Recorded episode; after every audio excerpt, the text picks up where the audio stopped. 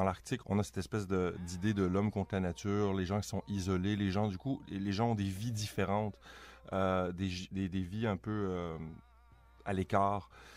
Et donc, j'avais envie de travailler sur, ces régions lointaines du monde qui sont de plus en plus proches de nous, en fait, parce qu'on monte de plus en plus dans l'Arctique pour le coloniser, pour aller chercher les ressources. Donc, je me suis d'abord intéressé à l'Arctique canadien pour me rendre compte ensuite que ça allait prendre un financement incroyable.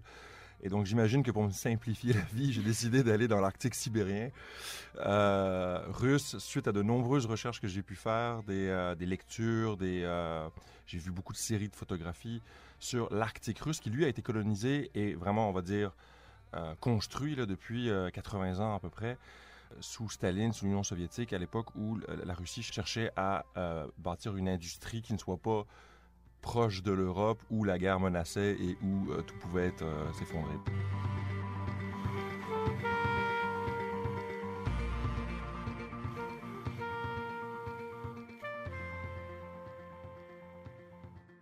Les Russes ont colonisé l'Arctique très très vite et ils ont fait des espèces de civilisations, des villes avec des théâtres, avec de l'architecture baroque, avec euh, euh, des musées, euh, toutes, sortes de, toutes sortes de choses. Ils ont vraiment amené leur civilisation dans l'Arctique.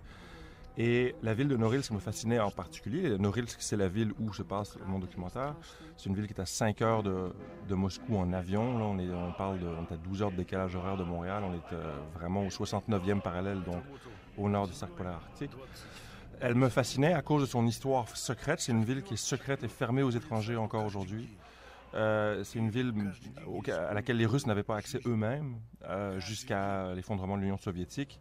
Seuls les, ouvriers les plus qualifiés qui passaient par un système de, cooptation euh, y avaient accès pour travailler seulement. Donc c'est une ville qui a été à l'écart de l'histoire, à l'écart de tout pendant 80 ans. Et pourtant, c'est une ville de, à son pic, elle faisait 300 000 habitants. Et aujourd'hui, elle en fait 200 000 à peu près. Donc c'était une ville qui était mystérieuse, opaque, euh, à l'autre bout du monde. C'est probablement une des plus grandes villes minières au monde. Je veux dire, on a sept mines, je pense, une quinzaine d'usines parce qu'ils convertissent les, métaux, ils les enrichissent sur place, ils les fondent. Et, euh, et donc il y a vraiment un écosystème minier industriel géant sur place, dans une place où il y a que de la toundra à perte de vue, de, des froids par moins 50 en hiver tout le long. L'hiver dure 10 mois par année. Donc, il y avait vraiment. Et puis surtout, cette ville a été construite par le Goulag. C'est euh, un camp de concentration, des, euh, à l'origine, un camp de travail où euh, une quantité incroyable de gens étaient déportés là par, sur ordre de Staline dès 1935. Il y a eu 250 000 morts pour fabriquer cette ville-là. On dit que cette ville est construite sur des ossements. Et donc, c'est quelque chose qui est vraiment même largement inconnu des historiens du Goulag parce que comme c'est une ville encore fermée aux étrangers, les archives sont pas disponibles, personne ne peut vraiment y aller. Donc, c'est, il y avait tout du mystère euh, qui m'attirait là.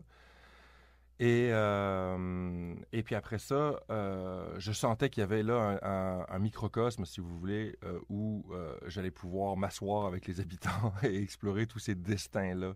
Faire le portrait de cette espèce d'humanité là que je dis souvent les naufragés dans l'Arctique. Là, elle essaye de, de vivre parce que tous les humains cherchent juste à vivre et à essayer de bâtir quelque chose.